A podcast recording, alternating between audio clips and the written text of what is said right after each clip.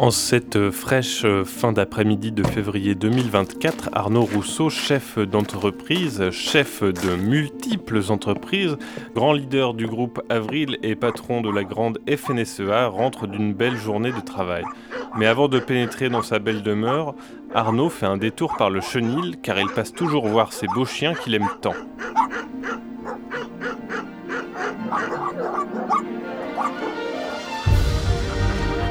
Alors mes beaux chiens, vous avez bien joué aujourd'hui Atal Atal, viens là mon grand Oui, c'est bien ça. Mais oui, t'es beau. Tu cours vite en plus. Mais oui, toi aussi Macron, t'es beau. Toi aussi, tu cours vite. Oui, oui. Bon chien, ça, oui. Mais c'est vrai qu'Atal, il est plus jeune, il court plus vite. Voilà, c'est bien ça, Atal, c'est bien. Et Feno, il est où Il est pas là, Feno Il fait la tête Feno Feno Bon, c'est pas grave. Alors, mon grand Atal, t'as bien fait le discours comme je t'avais dit? Mais oui, c'est bien ça C'est pas comme Macron qui a fait une grosse bêtise avec ses soulèvements de la Terre, ça c'est pas bien Macron. Non, non, non. Allez les toutous, on va se faire beau pour le salon, on va aller voir les copains. Vous avez un peu peur de vous faire taquiner par mes copains de la FNSEA Oh, mais ils aiment bien jouer mes copains. Hein? T'as un peu peur Atal? Bon, écoute, on va envoyer Macron, lui il a l'habitude, hein Macron? Mais oui, allez, allez, lève la patte Oui, c'est bien ça.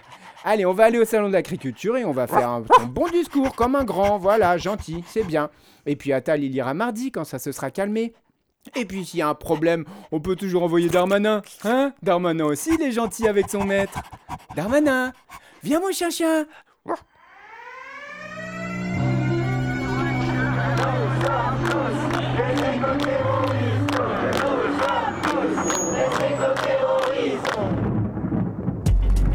Ces terres-là, elles vont être artificialisées. En France, c'est la surface d'un terrain de foot qui disparaît toutes les 7 minutes. Vous avez le capital. Achetez des forêts pour enraciner vos placements. Eux, ils vont vite, ils ont que ça à penser, de gagner des parts de marché tout le temps, alors que nous, bah. Ouais, ils continuent à construire des trucs à la con, mettre des- du bitume partout et. euh,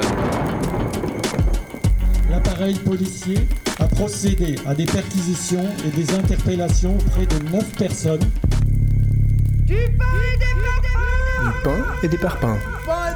Lutte contre l'accaparement des terres en Bretagne et ailleurs. Un ensemble d'actes de désobéissance civile, volontaire et réfléchie, Comme on dit, hein, fin du mois, fin du monde, euh, il y a quand même une passerelle qui a été lancée. Si on veut un monde meilleur, il faut déjà qu'on ait un monde. Salut tout le monde et bienvenue dans Du pain et des parpaings autour des luttes en Bretagne et ailleurs contre l'accaparement des terres, l'agro-industrie capitaliste, le greenwashing, l'extractivisme des corps et des matières. De luttes, oui, nous allons parler aujourd'hui, et directement de celles et ceux qui travaillent la terre, les paysans et paysannes. Il et elle se soulèvent depuis plus d'un mois et on essaye ensemble de comprendre pourquoi, comment et vers où. On verra que ce n'est pas simple et dans nos recherches, on est passé par divers avis, divers sentiments et il reste beaucoup de questions en suspens. Et pour ce numéro 14 de Du pain et des parpaings, voici l'équipe. Étienne, Marion, Romain. Et exceptionnellement, on n'aura pas d'invité avec nous sur ce plateau parce que il et elle sont tous euh, débordés par les temps qui courent. Mais on va passer une heure avec euh, des personnes interrogées qu'on vous présente tout de suite.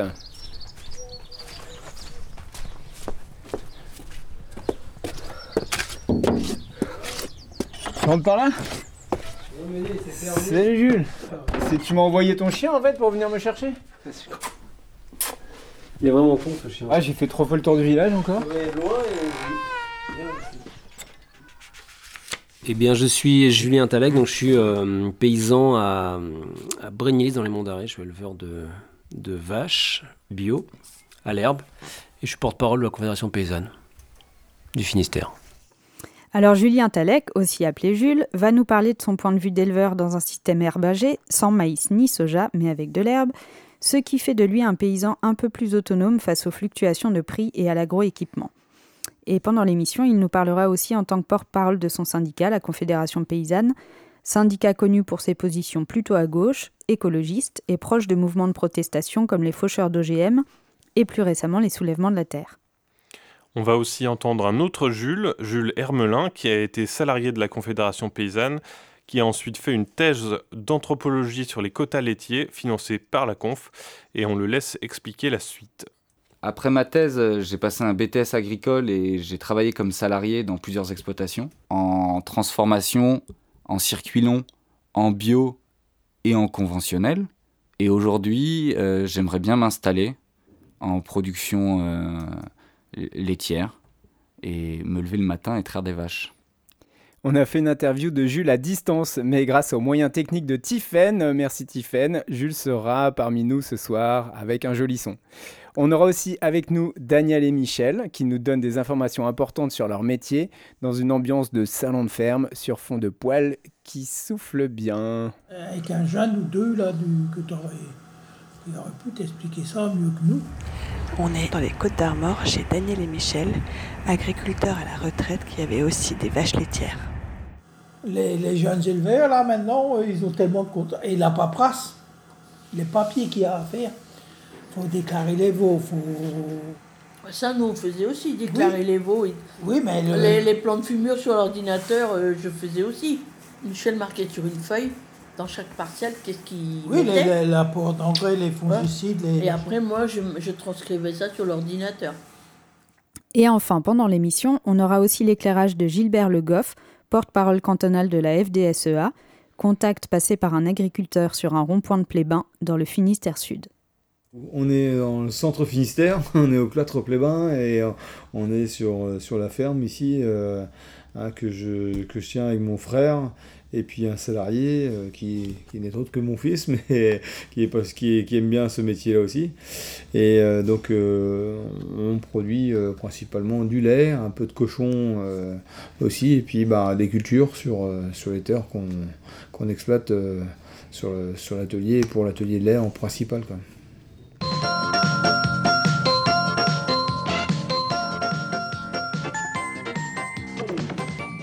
Consonne. M. Consonne. H. Voyelle. E. Jules, c'est à vous? Euh, Non, je n'ai rien. Et vous, Jules? Euh, Moi, j'ai MHE. MHE Bah oui, maladie hémorragique et épizootique. Maître Capello, vous confirmez? Oui, effectivement, c'est le nom d'une maladie transportée par un moucheron qui peut désormais survivre sous nos latitudes grâce au réchauffement climatique et qui touche les bovins. Eh oui, cette maladie surgit en septembre 2023. Euh, en France, c'est l'une des origines du mouvement de protestation des éleveurs. Ça a commencé en Occitanie. À cause des coûts engendrés du retard pris dans la croissance des bovins, des frais de veto, des mesures sanitaires à mettre en place, les éleveurs du sud-ouest se sont euh, mobilisés et ils sont allés faire des actions diverses, notamment le retournement des panneaux routiers à l'entrée des villes pour exprimer symboliquement qu'on marche sur la tête. C'était à l'automne 2023 et ça s'est prolongé jusqu'à devenir le mouvement national de grande ampleur qu'on connaît depuis janvier. Ok, on y retourne?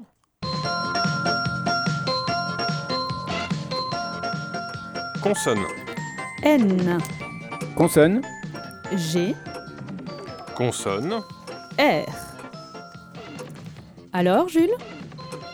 Euh, Moi, j'ai GNR, gazole non routier. Encore un sigle? Maître Capello, vous validez? Oui, oui, le GNR, c'est le carburant utilisé dans les engins agricoles pour remplacer le fuel car moins polluant. Lors de semis ou de labour, un tracteur peut consommer un plein de GNR de 200 litres par jour. Avec la MHE, le GNR est, comme un écho de la crise des Gilets jaunes, l'autre raison du mouvement paysan qui fustige la mise en place d'une nouvelle taxe sur ce carburant. Le gouvernement revient fin janvier sur la hausse de la taxe. On peut aussi citer comme origine récente la guerre en Ukraine, la sécheresse, l'accord avec le Mercosur, le Covid et l'inflation, qui ont mis certains et certaines agricultrices sous une énorme pression et les ont précipités dans une détresse explosive. Qui se concrétise dès le 16 janvier des manifs, dont une grande à Toulouse. À cette occasion, fait notable, le responsable de la FNSEA présent se fait carrément huer par les manifestants et manifestantes.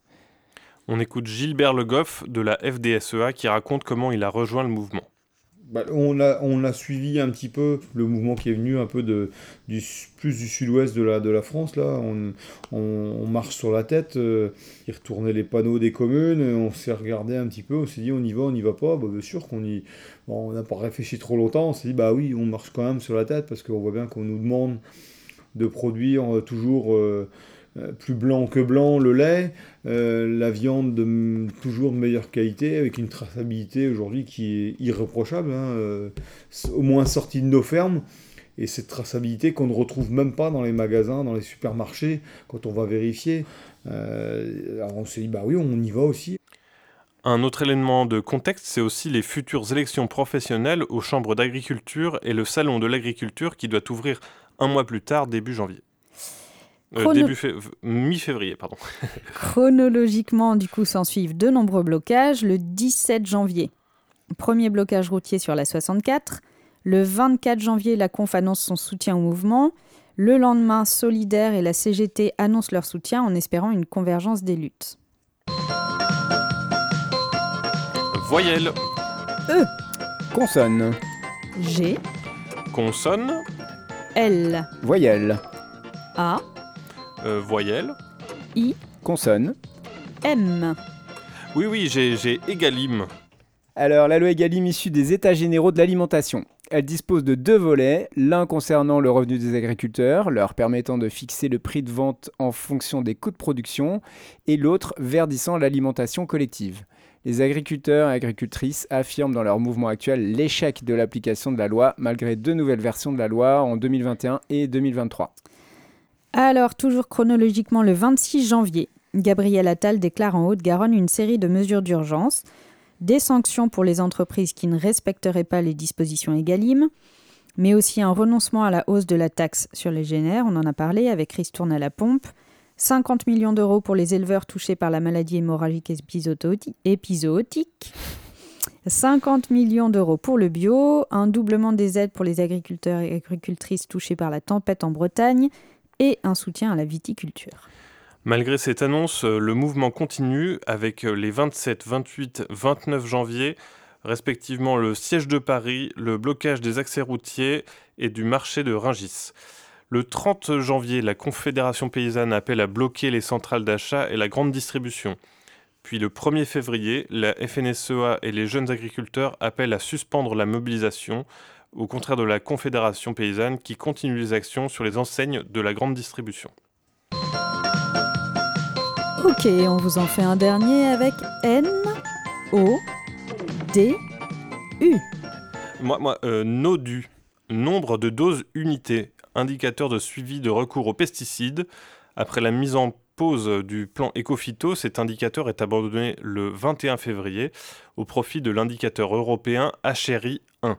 C'est toute une tambouille technique sur l'usage des pesticides, néonicotinoïdes, glyphosate, etc., conditionnés par les objectifs de plans plus vastes comme le Green Deal à l'échelle européenne et la stratégie de la ferme à la fourchette sur l'alimentation en France avec des conséquences économiques et organisationnelles différentes sur les petits, les gros, les bio, les conventionnels.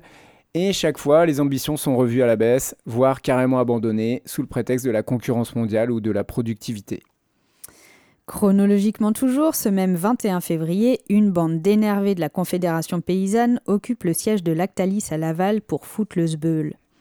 Le lendemain, Greenpeace lance plusieurs actions spectaculaires contre les groupes Avril, Leclerc, LDC, Lactalis Nestlé, Bayer, avec des banderoles agrobusiness coupable et agriculteurs exploités et le déboulonnage de leurs enseignes. Le 24 février, c'est le salon de l'agriculture un peu chahuté. Et comme on se lasse pas des sigles et que derrière les normes se cachent des enjeux énormes, on sort du studio pour aller demander à Jules Talek comment ça se traduit dans le quotidien et dans l'engagement d'un agriculteur en l'occurrence, on va parler des mesures agro-environnementales, les MAEC.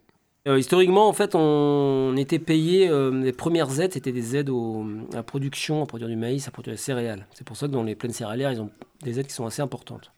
Ensuite, on a inventé dans les années 90 des aides, euh, plus des primes à l'herbe pour les gens qui font de l'herbe, qui touchaient très peu d'aides PAC à l'époque.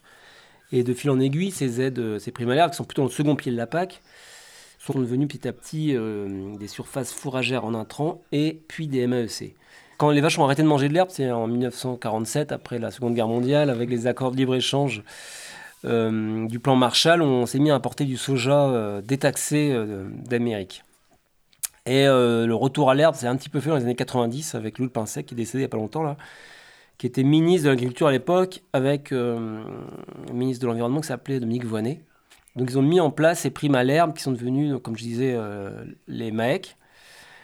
Et donc c'est un système qui, qui, marche très bien, qui a été beaucoup étudié, notamment par le CEDAPOC, un CIVAM, le CIVAM des Côtes d'Armor avec un monsieur qui s'appelait André Pochon, on a remis du, trèfle dans les prairies, parce que le trèfle, ça capte l'azote de l'herbe pour le remettre dans le sol pour faire pousser de l'herbe, plutôt que de mettre de l'azote chimique. Et donc on a un système qui est archi éprouvé, qui est le système herbagé. Euh, voilà, on nourrit nos vaches uniquement avec de l'herbe et puis du foin l'hiver. Donc ça évite d'avoir du maïs, ça évite d'avoir du soja, ça, ça, fait sortir les vaches plutôt que d'avoir des bâtiments qui coûtent extrêmement cher à construire et tout ça et tout ça. Donc tout ça c'est des systèmes euh, qui marchent super bien et euh, un défaut comme c'est qu'ils sont très dépendants euh, de ces aides-là.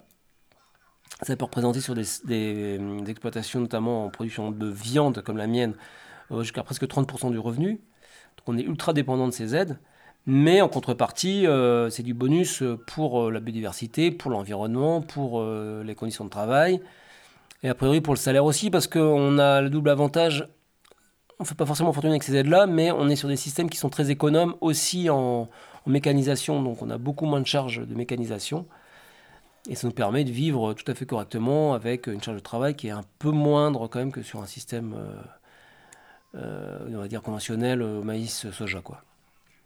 Or, pour obtenir ces aides-là, comme c'est le second pilier de la PAC, c'est quelque chose qui se renégocie tous les 5 ans, qui dépend un petit peu, en théorie, de, Bruxelles, c'est ce que nous disent en tout cas le ministère de l'Agriculture, mais, mais c'est surtout les États après qui vont faire leur choix. Et à chaque fois, tous les 5 ans, on est obligé de ressortir, enfin les paysans euh, herbagés, les paysans bio, on est obligé de ressortir dans la rue. Là, on, est, on s'est donc euh, mobilisé comme depuis septembre. Une première fois au SPAS, qui est le salon d'agriculture breton, euh, en septembre. Une deuxième fois dans les quatre préfectures bretonnes en début octobre. Une troisième et une quatrième fois à Saint-Brieuc, puis à Paris, on est monté à Paris, je suis même allé au ministère de l'Agriculture, et enfin, on s'est remobilisé, euh, enfin, il y a au moins 8 ou 10 mobilisations avant d'avoir une réponse euh, positive sur cette aide qui, euh, qui va bien nous être versée là en mai prochain. Donc ça, c'est une victoire, on peut dire. Ça, c'est une victoire, ouais, ouais, et puis surtout, c'est une victoire pour un modèle qui est vraiment intéressant, quoi, qui, est vraiment, qui va vraiment dans le bon sens. Alors bravo Jules et Jules pour ce déchiffrer des lettres 100% gagnant. Jules nous a fait quelques acrobaties virtuoses en plaçant CIVAM, C-I-V-A-M, et CEDAPA, C-E-D-A-P-A, dans sa prise de parole, et on l'en remercie. En attendant le mois prochain pour une nouvelle partie endiablée, on va dépasser les acronymes et voir ce qui se cache parfois derrière des normes. Une partie des agriculteurs qui manifestent depuis le début du mouvement dénoncent effectivement des normes qui les étouffent. La plupart du temps sont visées des normes environnementales et sanitaires qui sont perçues comme punitives. Pendant que certains, certaines se noient sous le millefeuille qu'elles constituent, d'autres décrivent cette standardisation comme une mise à mort des petits agriculteurs et petites agricultrices qui doivent s'endetter toujours plus pour se mettre en conformité, opérant ainsi une sélection par le haut des exploitations les moins en difficulté. D'un autre côté, certaines normes environnementales sont soutenues par des agriculteurs et des agricultrices puisqu'elles sont garantes que la production ne se fasse pas dans n'importe quelle condition, qui pourrait être par exemple celle de faire de l'argent à tout prix, avec les impacts que cela fait peser sur l'environnement et la santé. On écoute ce qu'en disent nos cinq interviewés. Les céréaliers, ils ont des normes, les légumiers, ils ont des normes. Euh, les laitiers, ils ont d'autres normes. Les laitiers, ils ont d'autres normes. Les cochonniers, ils ont d'autres normes. Le, président Rousseau, là, il a 700 hectares maintenant. Celui-là, il s'en fout complètement des petits agriculteurs. Hein. Celui-là, il, bon, il, est, il est président de la Fédé. Il est président de, des oléagineux. N'importe comment tu vas sur Internet, tu vas avoir son pénigré. Après, tu vas le trouver dans les banques. Tu vas les trouver dans les COP. Au conseil départemental. Après, tu le trouves euh, tu maire de partout, après, tu le trouves, euh, il est à chambre d'agriculture. Et ces gens-là, ils, comment je te dirais, ils ont un rôle, soi-disant, pour défendre, mais ce n'est pas, pas des gars de 700 hectares qui vont défendre le petit éleveur. Hein. Déjà, il n'a pas les mêmes normes. Je ne vous fais pas la description du bureau ici, c'est un peu la cacophonie, mais il y a des papiers partout. Et euh, on est un peu... Euh, excédé par toujours ce, rouleau compresseur qui nous amène des nouvelles normes. On a à peine le temps de faire un. On n'a même pas fait de bilan sur certaines normes qu'on nous ramène une nouvelle norme euh, qui vient par-dessus, écraser l'ancienne, faire mieux encore, faire toujours plus, et puis toujours, il faut toujours se justifier. C'est euh, ouais non, c'est même pas, même pas concevable. Nous, on n'en peut plus quoi. et aujourd'hui, on continue, on continue. Nous, on a dit là, stop quoi.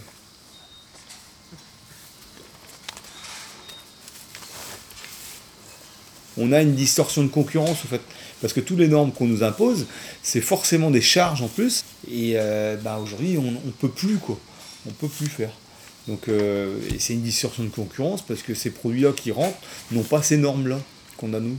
Donc ils n'ont pas, pas eu ces charges supplémentaires. Donc bah, forcément, ils peuvent rentrer à, 30 ou 50% moins cher que ce que nous on produit en France. Sans parler des, des normes sociales. Quoi qu'ils ont dans ces pays-là où euh, bah, ils sont, c'est sûr, les salaires sont moins élevés, donc les charges sociales, il n'y en a quasiment pas des fois, donc euh, forcément les, le produit final, euh, il coûte moins cher à produire, quoi. même avec le transport.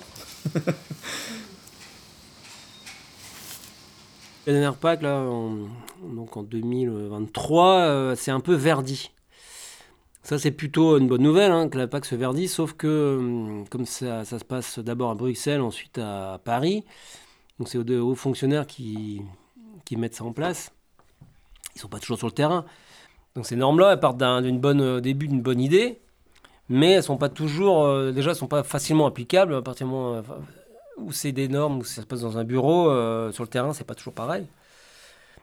Et euh, pour beaucoup d'agriculteurs, euh, ces normes-là peuvent devenir des contraintes, notamment s'ils ont des, systèmes, eux, qui ne sont pas engagés sur de l'agroécologie comme euh, peuvent l'être certains systèmes, notamment les systèmes d'agriculture durable qui existent depuis 20-30 ans, ou, en bio aujourd'hui, qui sont des systèmes souvent herbagés, choses comme ça. Pour ces systèmes-là, bon, c'est moins un problème, les normes environnementales du moins. Après, il y a aussi les normes sanitaires qui là vont euh, à l'inverse plutôt impacter les, systèmes euh, les plus respectueux, c'est-à-dire les systèmes qui font du plein air. Alors qu'on empêche aujourd'hui, les, pour des raisons de grippe aviaire ou de peste porcine, on empêche les animaux de, sortir et de, donc les poulets et les cochons, on est obligé d'avoir ça coûte extrêmement cher de, mettre en place des, des barrières pour qu'ils puissent pas avoir de contact avec la faune extérieure. Et ça, ça coûte très cher aux petits élevages. Alors que les gros élevages, industriels, par contre, sur ce coup-là, euh, ils sont comme c'est un tout un intérieur, ils n'ont pas de problème. Enfin, ils en ont d'autres, mais pas seuls en tout cas. Oui, euh, il y a euh, une, des normes qui arrivent de beaucoup trop, avec énormément de bureaucratie, avec un surcroît de normes, c'est clair. avec en plus des tas de gens qui gagnent énormément d'argent juste pour venir contrôler comment tu bosses. Et du coup, ça, en fait, c'est complètement insupportable. Et ça, il faut complètement le transformer c'est bien d'une certaine manière de commencer à, poser la question euh, euh, des, normes environnementales, de dire bah en fait cette responsabilité c'est pas que les paysans, c'est l'entièreté de la société aussi qui doit l'assumer. Mais sauf que euh, la forme prise par cette revendication, je l'ai trouvé un, truc de oh, laissez-nous bosser tranquille. Bah non, c'est pas ça la question. La question elle est beaucoup plus importante que ça. En fait, les normes elles sont importantes. Si on n'avait pas de normes, on aurait là aujourd'hui pour nous en Bretagne, euh, des épandages de lisier là au printemps qui pourraient être complètement dégueulasses et dévastateurs. Du pain et des parpaings, une émission un peu hors norme. Alors voilà, on a entendu qu'au-delà de l'image des agriculteurs pas contents qui veulent produire plus sans normes, comme cela a pu nous être présenté pendant le mouvement, on entend que le besoin est criant que les normes soient moins déconnectées de la réalité des fermes, quelle que soit leur taille, et moins imposé par le haut avec toutes les paperasses et les contrôles qui ajoutent des heures de travail administratif aux journées de travail bien remplies des paysans et des paysannes. On a entendu aussi ce besoin d'une harmonisation des normes dans les échanges internationaux pour éviter que les imports issus de pays aux normes moins contraignantes tirent les prix vers le bas. Même si c'était dans la bouche d'un porte-parole FDSEA, on retrouve cette problématique dans les revendications de la Confédération paysanne qui demande, dans une synthèse de leurs revendications, je cite, des mesures de simplification administrative qui n'affaiblissent pas les normes protectrices pour la santé, l'environnement et nos droits sociaux, mais aussi, et en plus d'une suspension immédiate des négociations de nouveaux traités de libre-échange comme celui avec le Mercosur, une harmonisation vers le haut des normes au niveau européen avec des objectifs ambitieux sur le plan de la protection sociale, de la santé et des écosystèmes. Dans ce même document, on trouve en premier lieu ce qui concerne le revenu des paysans avec des revendications comme l'instauration du prix plancher au niveau de notre prix de revient, de leur prix de revient donc, euh, coûts et rémunération du travail incluant les cotisations, pour tous nos produits agricoles, via une loi contraignante et efficace pour le revenu paysan. Ceci est indispensable en complément de l'application stricte de la loi EGalim, qu'on a vu tout à l'heure. Légitimement, nous exigeons d'être rémunérés euh, pour le cœur de notre métier de producteur d'alimentation. Nous ne voulons pas d'une réponse via la production d'énergie et leur rente associée. Bah, moi j'ai 145 euros de retraite de la ferme pour 22 ans. 145 hein. Ouais. Ah oui, c'est pas, pas, beaucoup. En tant que femme d'exploitant agricole. Puisqu'il était en individuel. Hmm. Et lui, il a 500 de la ferme, il a 545.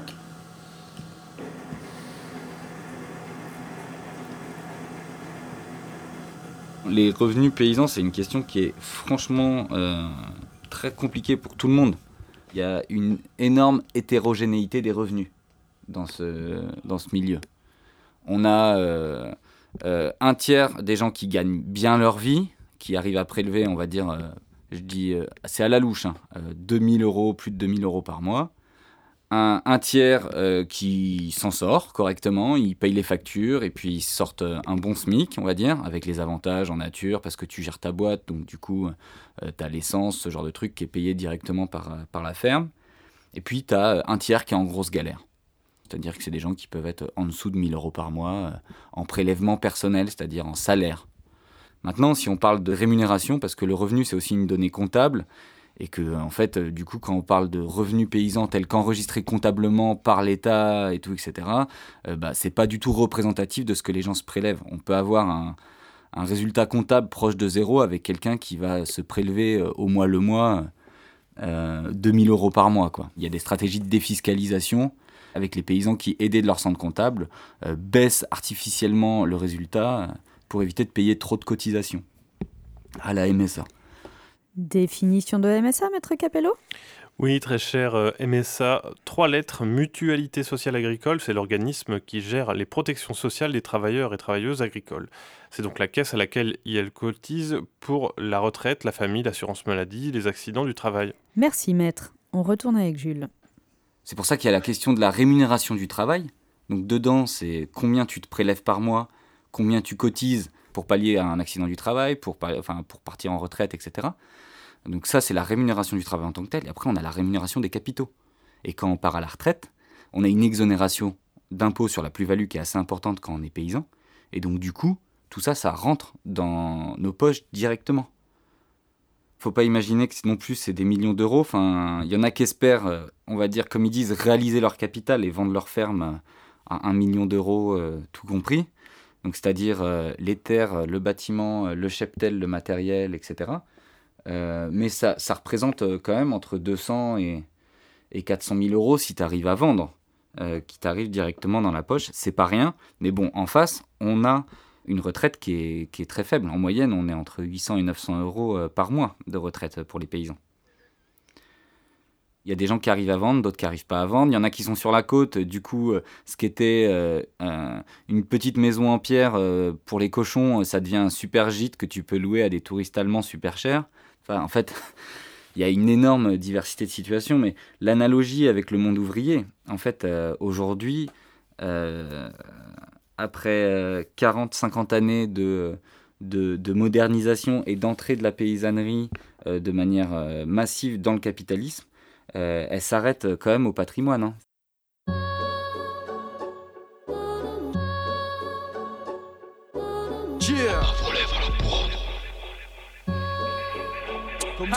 Ça fait un bail que je taffe moi, je suis loin d'être paresseux. Je commence à connaître les ficelles comme un avocat véreux. Je sais que les murs ont des oreilles et que la colline a des yeux. Et si le chétan m'envoie ses sbires, et bah je passe un deal avec eux. Eh, J'avance en titubant à force de trébucher. Je suis à la bergerie, je suis pas en train de me palucher. De façon, demande à J, le futur est annulé. Mais y a du rhum dans les revêts, de la weed dans le calumet. Ça fait quand même quelques piges que j'ai besoin de vacances. Y a mon place dans leur fiche, dans leur fichier, je crée des latences. Mais je fais pas dans la délinquance, je suis pas sûr que la vie ait un sens. Mais je peux dire qu'elle est intense et vas-y danse. C'est toujours ça de prix. Les petits moments de bonheur, ça recharge les batteries. C'est quand même assez rare que la vie fasse des gâteries. Eh, Juste une pensée pour ceux qui sont partis. Y'a de l'élevage, de la verdure, je t'explique. C'est tous les champs que tu vois quand tu passes en voiture. Tu m'as peut-être vu te faire signe. J'ai levé le doigt, mais j'ai gardé l'esprit, me fais pas le susceptible. Pendant qu'il y a pas fait qui rallume le stick Y'a de l'élevage, de la verdure, je t'explique. C'est tous les champs que tu vois quand tu passes en voiture Tu m'as peut-être vu te faire signe. J'ai levé le doigt mais j'ai gardé l'esprit, ne fais pas le susceptible. On voit l'instru que je kick, c'est dans la nature que je kick. Je suis dans le limousin, v'là le pays exotique. Mais parfois je broie du noir comme un ex-gothique Cigarette conique versus détresse chronique Délire névrotique dans un brouillard de fumée toxique. Je m'interroge sur les vérités cosmiques. J'aimerais bien voir comment s'en sort Bolloré osmique. Réalité dystopique, matraque télescopique Quand t'as moins de revenus que le prix d'un menu de resto chic.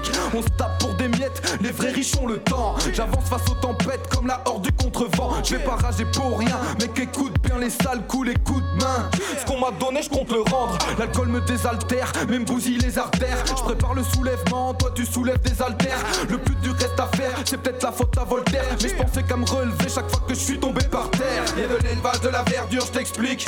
C'est tous les champs que tu vois quand tu passes en voiture Tu m'as peut-être faire signe. J'ai levé le doigt mais j'ai gardé l'esprit, me fais pas le susceptible. Eh, pendant qu'il y a pas fait qui rallume le stick Y'a de l'élevage, de la verdure, je t'explique. C'est tous les champs que tu vois quand tu passes en voiture Tu m'as peut-être vu te faire signe. J'ai levé le doigt mais j'ai gardé l'esprit, me fais pas le susceptible. On voit l'instru que je kick, c'est dans la nature que je kick. M-A-N-T-I-S La bave aux lèvres à la prod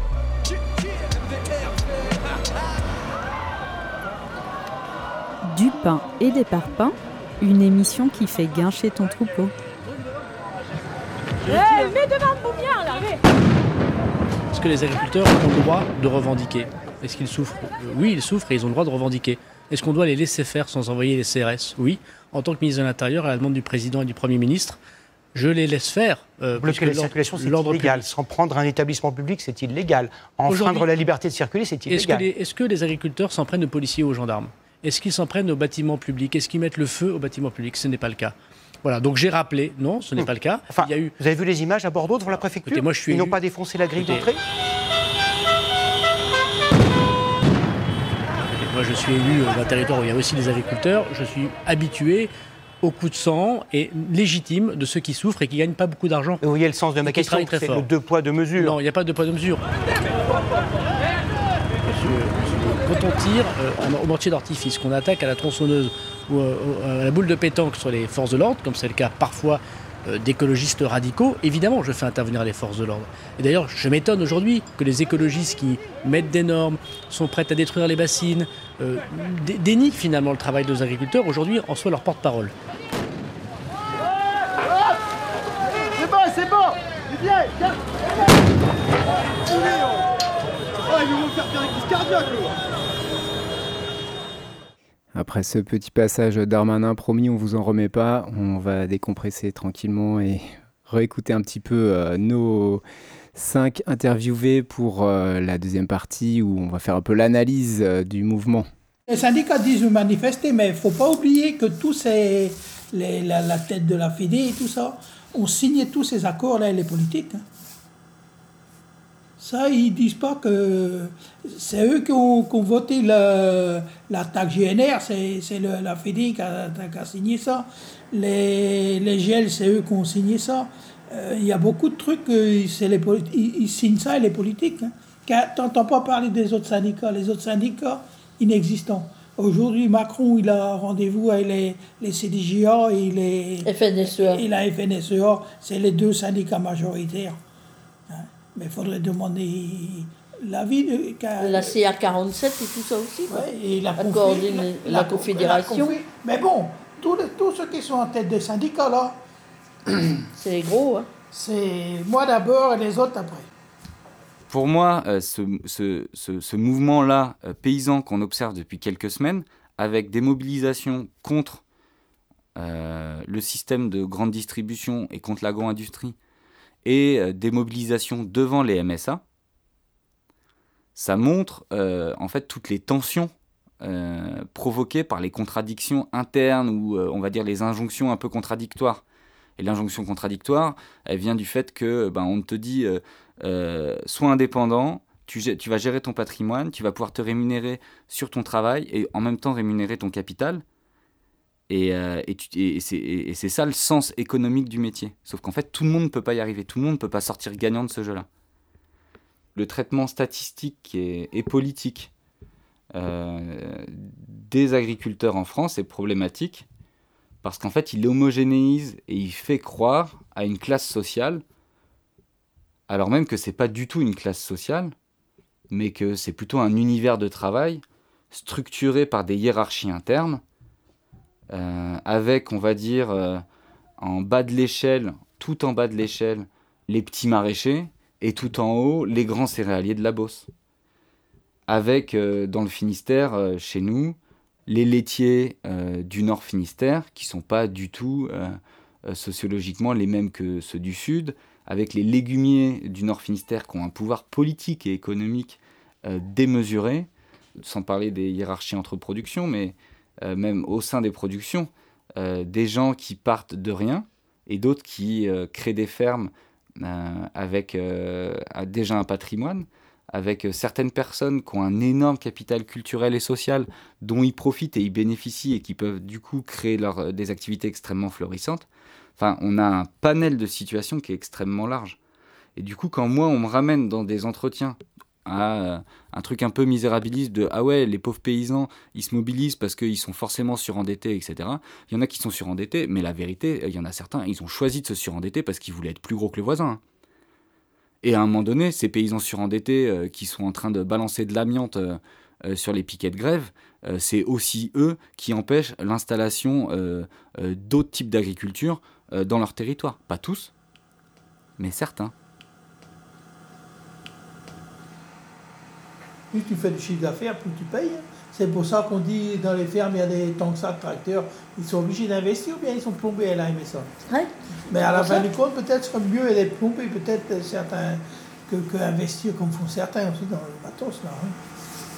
Car tout ça n'est pas bénéfice net non plus. hein. Mais bon, ça c'est leur, leur- à eux de voir. hein.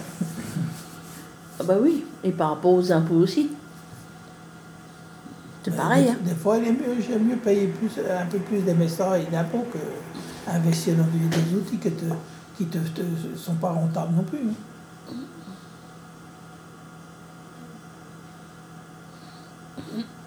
Ces, ces- ces jeux- ces outils-là, euh, c'est coûteux par rapport à- au, au boulot que tu fais avec eux. Ah oui. Donc, on pourrait avoir une sorte de lecture sociologique euh, un peu euh, euh, paternaliste, là, à dire oh là là, les pauvres pokés, ils travaillent comme des oufs et tout. Ils sont sélectionnés entre eux. Et en fait, ils ont, ils sont, ils sont, il y a eu un truc cannibale dans la population agricole. Et que là où c'est de leur responsabilité à toutes et tous politiquement, c'est quand on donne le pouvoir à des gens qui nous écrasent, au sein de la FNSEA ou au sein des coopératives agricoles, et qu'on continue euh, euh, de croire à ces rêves, euh, à ces success stories de je suis parti de rien et je suis devenu Bolloré, qui est un truc, un imaginaire qui peut être structurant dans une partie de la population agricole, et ben à ce moment-là, évidemment que ça finit en désastre pour beaucoup. C'est pas, c'est pas très étonnant. Peut-être qu'en dépit du tableau assez dur que dresse Jules Hermelin, on peut voir euh, dans ce mouvement des signes qui présagent d'un changement dans les mentalités. On a pu voir une certaine fronde par rapport aux grands syndicats comme la FNSEA, avec la dénonciation de sa présidence par un agro-industriel de nombreuses fois remise sur la table. Mais surtout, ce mouvement semble être un cri des petits agriculteurs et des agricultrices qui dénoncent les inégalités par rapport au reste de la population, mais aussi au sein de leur profession. On peut espérer qu'une conscientisation de la lutte des classes dans le domaine agricole opère à partir de ce mouvement et qu'elle amène à inverser les rapports de force. Pour ça, il faut que le tiers des agriculteurs et agricultrices les plus pauvres puissent sortir la tête de l'eau, et ça passe par un revenu décent. Et à ce niveau-là, la Confédération paysanne a obtenu récemment un engagement du gouvernement qui correspond à une de leurs plus fortes revendications, celle d'avoir des prix planchers de vente des produits agricoles au niveau du prix de revient des producteurs et productrices. Ça ne reste qu'un engagement à voir comment ça se concrétise et, Mm, mm. et si ça se fait vraiment. Même si Arnaud Rousseau a taxé cette mesure de soviétisation de l'agriculture, et même si on peut encore imaginer que cette mesure soit un coup de com' qui n'aura que peu d'implications concrètes, on voit que la lutte porte ses fruits. Parmi les nombreuses autres revendications de la conf, euh, voilà quelques exemples de ce qui, selon LE, euh, pourrait améliorer les conditions de vie et de travail des paysans paysannes. Par exemple, le- la régulation des marchés agricoles pour stabiliser et sécuriser les prix agricoles.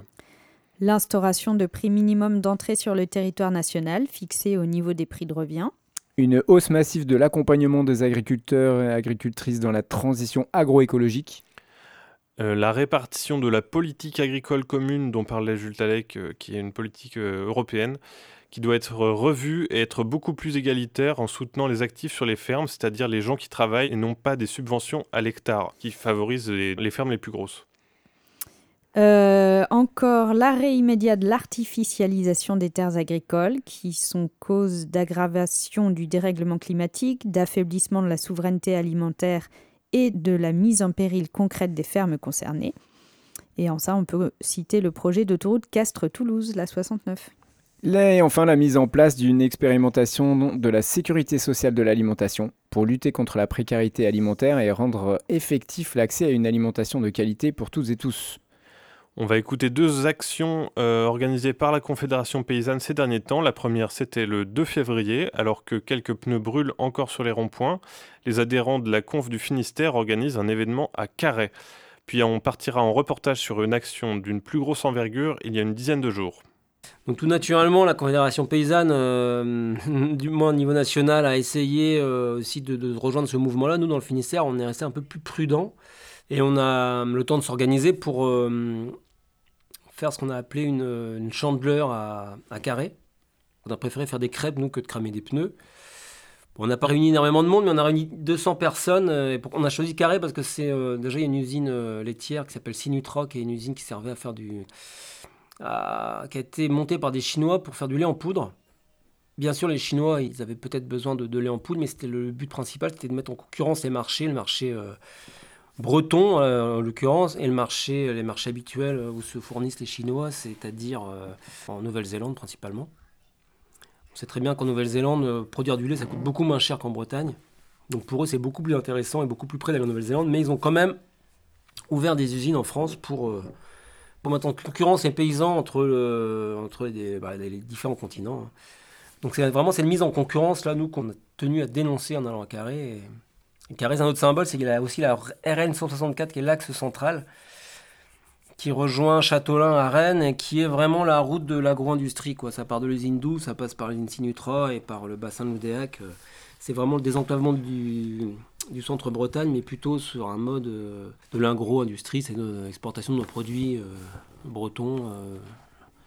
C'est vraiment, pour nous, ça va dans les deux sens. C'est-à-dire, il y a les importations, mais il y a aussi les exportations que nous, on fait en Bretagne, de produits souvent de, bas de gamme, hein, que ce soit du poulet, du cochon, la poudre de lait. euh. Donc euh, voilà, nous, on voulait vraiment remettre tout ça dans le bon sens et dire qu'il n'y a pas que l'importation, il y a aussi l'exportation. Les paysans, ben, sur tous les continents, ils ont le droit de vivre et de ne pas subir euh, une concurrence déloyale. Quoi.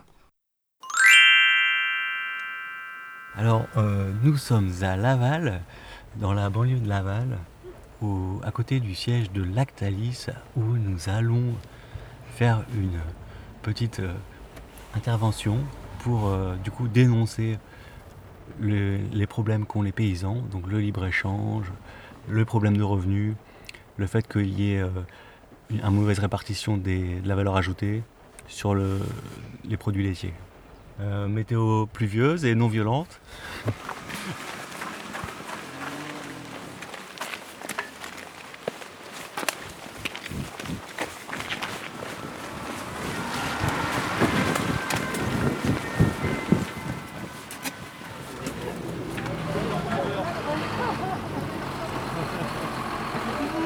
là, on est dans Lactalis et il y a un tracteur euh, qui est- de la conf qui a l'air d'arriver.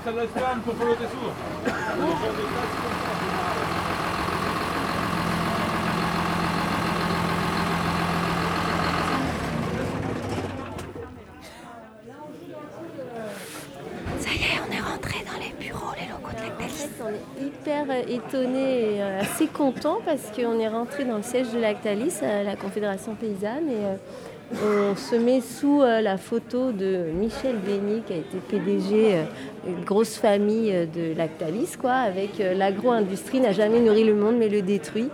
Et euh, voilà, on, on est rentré avec les tracteurs dans le siège de Lactalis assez tranquillement. Avec tous les petits produits, euh, Voilà, du terroir euh. C'est ça, une petite vitrine avec les boîtes de lait, les crèmes fraîches, les yaourts, sur euh, ce que j'imagine euh, Lactalis euh, propose depuis des décennies.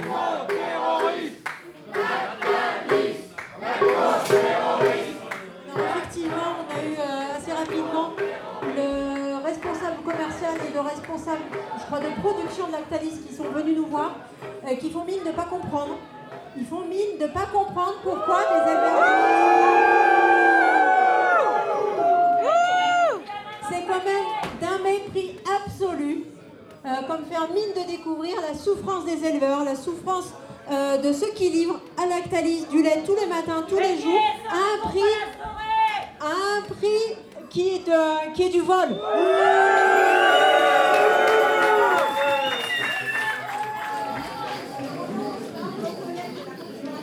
de l'Aveyron mène la même action auprès du siège social Lactalis en Aveyron, c'est-à-dire chez Société sur le Roquefort.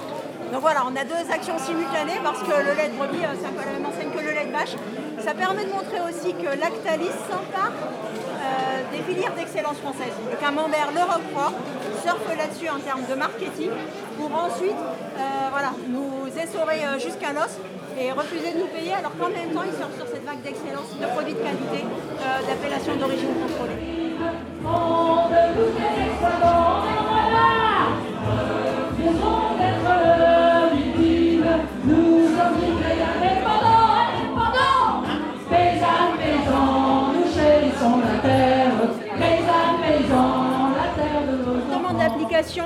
De cette interdiction de transaction en deçà du prix de revient pour le lait. Un prix de revient pour le lait, c'est à peu près autour de 500 euros la tonne. Ici, euh, Lactalis a proposé 405.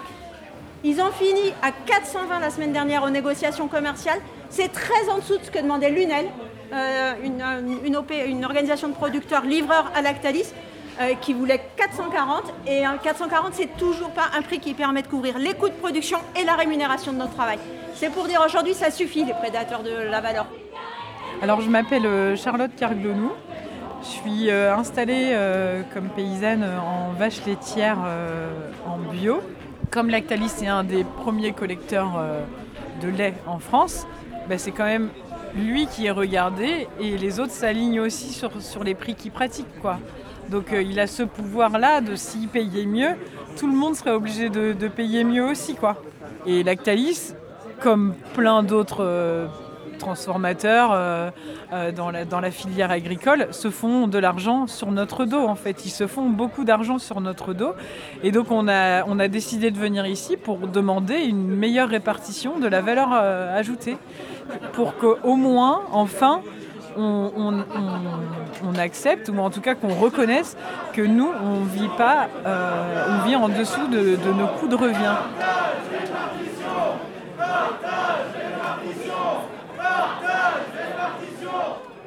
Moi, je suis maraîcher. Euh, je suis euh, dans le sud de, Sèvres, à côté de Sainte-Soline, à 3 km. Voilà, donc euh, voilà. Je suis maraîcher. Aujourd'hui, bah, enfin, moi, je soutiens, je suis à la conf, je suis à comité euh, 79. Et bah, là, je viens soutenir mes collègues. Et puis, bah, voilà, on se bat pour notre revenu. Toujours pareil, sortir des- du libre-échange. Aujourd'hui, on vit plus de notre métier. C'est compliqué de, joindre les deux bouts. Pourtant, enfin, voilà, on fait tout pour. Euh, Aujourd'hui, c'est plus un métier passion. Euh, J'ai plein de collègues là qui arrêtent, c'est plus possible. On est à bout, on n'a jamais arrêté, on a continué à faire des petites actions au niveau local. Et là, pour une fois que c'est un peu plus euh, gros, bah, il faut y aller euh, ensemble. Au début, on ne se sentait pas vraiment concerné, au tout début, parce que c'était bah, pas forcément le modèle qu'on défendait. Euh, la FNSEA et la coordination, les JA n'ont pas forcément le modèle qu'on défend. Mais aujourd'hui, je pense que c'est important de. bah, voilà, on, s'en rend compte. Aujourd'hui, on vit plus, on a besoin vraiment d'un revenu. C'est vraiment une chose qu'on demande tous. Et là, je pense que oui, il faut, qu'on s'allie. Aujourd'hui, en France, on est moins de 400 000. On va disparaître. Si on ne s'allie pas, on on peut pas continuer. Et on en perd tous les jours, tous les jours, tous les jours. Euh, il y a encore deux grosses fermes maraîchères qui viennent d'arrêter en fin d'année euh, en Deux-Sèvres. C'est catastrophique, c'est catastrophique. Moi, chaque année, je me pose la question de continuer ou pas. Voilà, je ne suis pas euh, endetté euh, fortement, mais je ne peux pas gagner. Heureusement que mon, épouse fait un travail à côté, quoi. Et je suis plus réactif. Donc, euh, c'est pas possible de continuer comme ça. Aujourd'hui, enfin, voilà, on veut la mort, clairement, du monde paysan en France.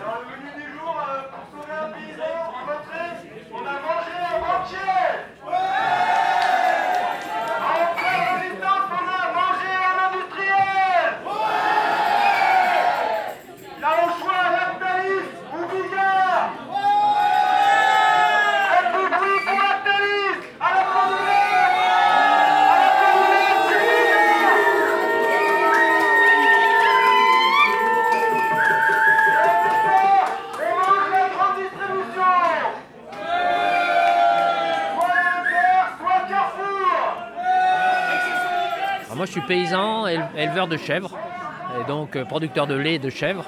Pas connecté par Lactalis, mais, euh, mais c'est tous dans le même bateau. Le prix du lait de chèvre est quand même euh, un peu mieux rémunéré. Il a été bien augmenté au moment du Covid et un peu après. Et aujourd'hui, bon, les charges ont quand même beaucoup augmenté aussi en face, donc c'est, c'est- il est vraiment au minimum nécessaire pour équilibrer les budgets des, des paysans, mais, mais euh, on s'en sort à peu près quand même. Les, dirigeants de Lactalis euh, sont la sixième fortune de France. C'est signe qu'ils ont gagné de l'argent sur le dos des producteurs. Donc, euh, donc il y a un, problème quelque part. Eh ben, le, le symbole, c'est de demander à ce que les, collecteurs de lait rémunèrent mieux le- les producteurs et, et- et diminuent leur marge parce qu'ils se- ils se situent eux entre les producteurs et la grande distribution. Alors la grande distribution exige des prix bas au, au niveau des, des- collecteurs et, du coup ils répercutent ça sur les producteurs et, et, euh, voilà, c'est toujours les mêmes qui sont en bout de chaîne et qui ne sont pas rémunérés de leur travail.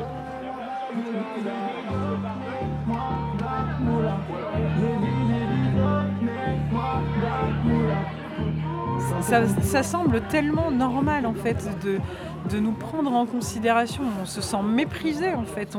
On, se sent méprisé, on se sent abandonné et on est complètement oublié en fait.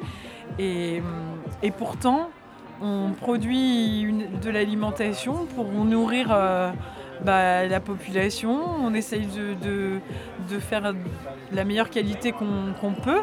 Et à côté de ça, on se prend aussi des accords de libre-échange parce que l'alimentation, c'est une monnaie euh, pour monnayer des voitures, de tout ce qu'on veut en fait. Et, l'alimentation fait partie de tout ça. Du coup, bah, nous, on, demande aussi, bah, enfin, quand on reparlait des normes, c'est qu'on demande, nous, par exemple, qu'il y ait une harmonisation des normes au niveau au moins européen. Premier entretien déjà avec les forces de police.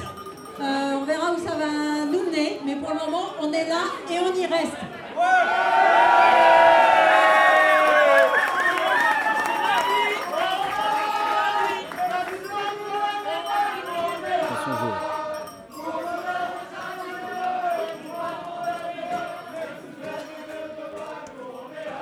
Du pain et des parpaings, une émission qui s'écoute comme du petit lait.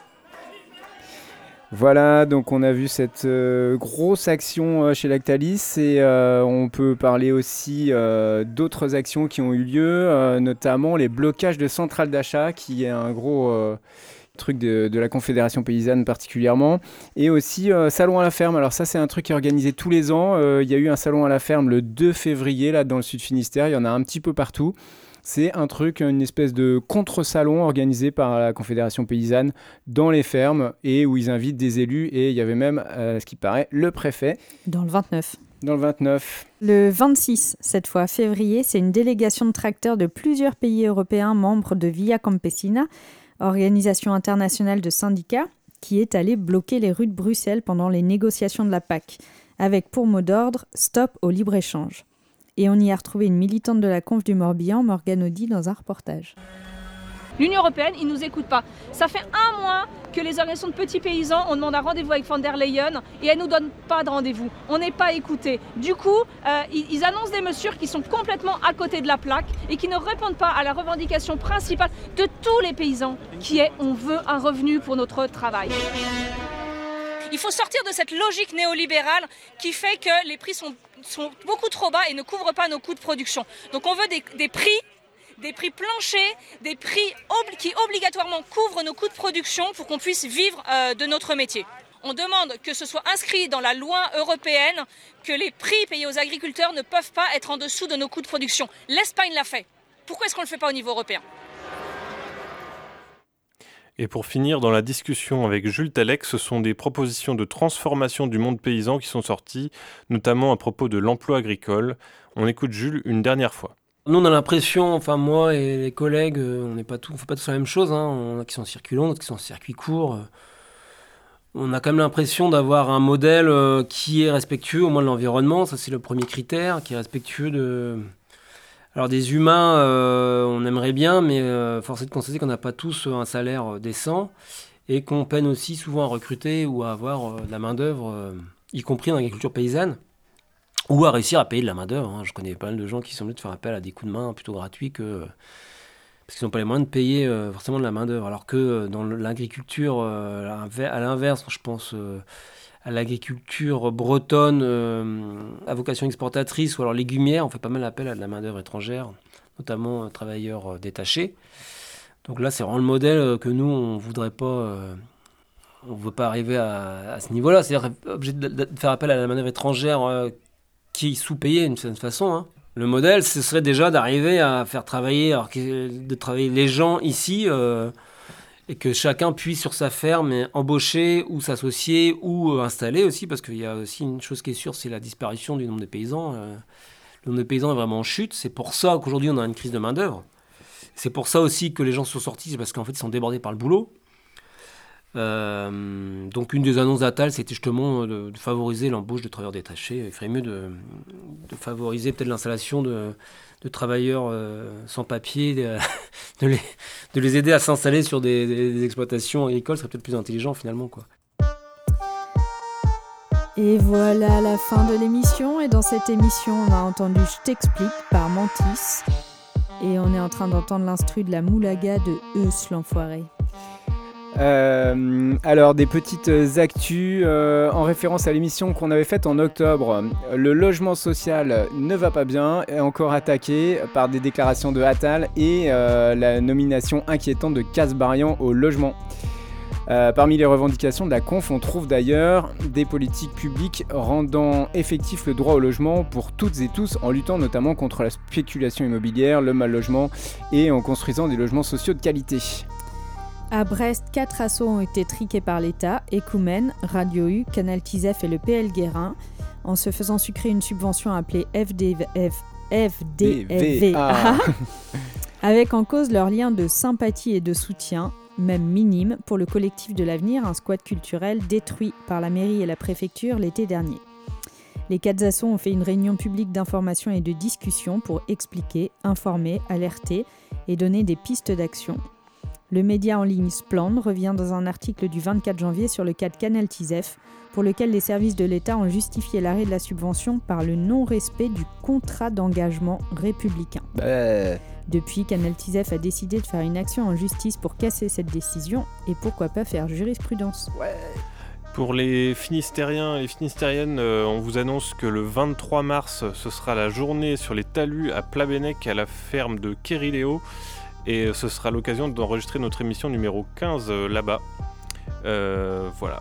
On suit avec euh, nos ressources et liens sur lesquels on s'appuyait pour faire cette émission. Alors tout d'abord, il y avait la tribune sur le, blog de Mediapart du collectif pour une sécurité sociale de l'alimentation. Qui, explique le programme et en quoi ça pourrait solutionner une grande partie des problèmes d'accès à l'alimentation et à l'agriculture. Il y a le livre de Yannick Ogor, Le paysan impossible, aux éditions du bout de la ville.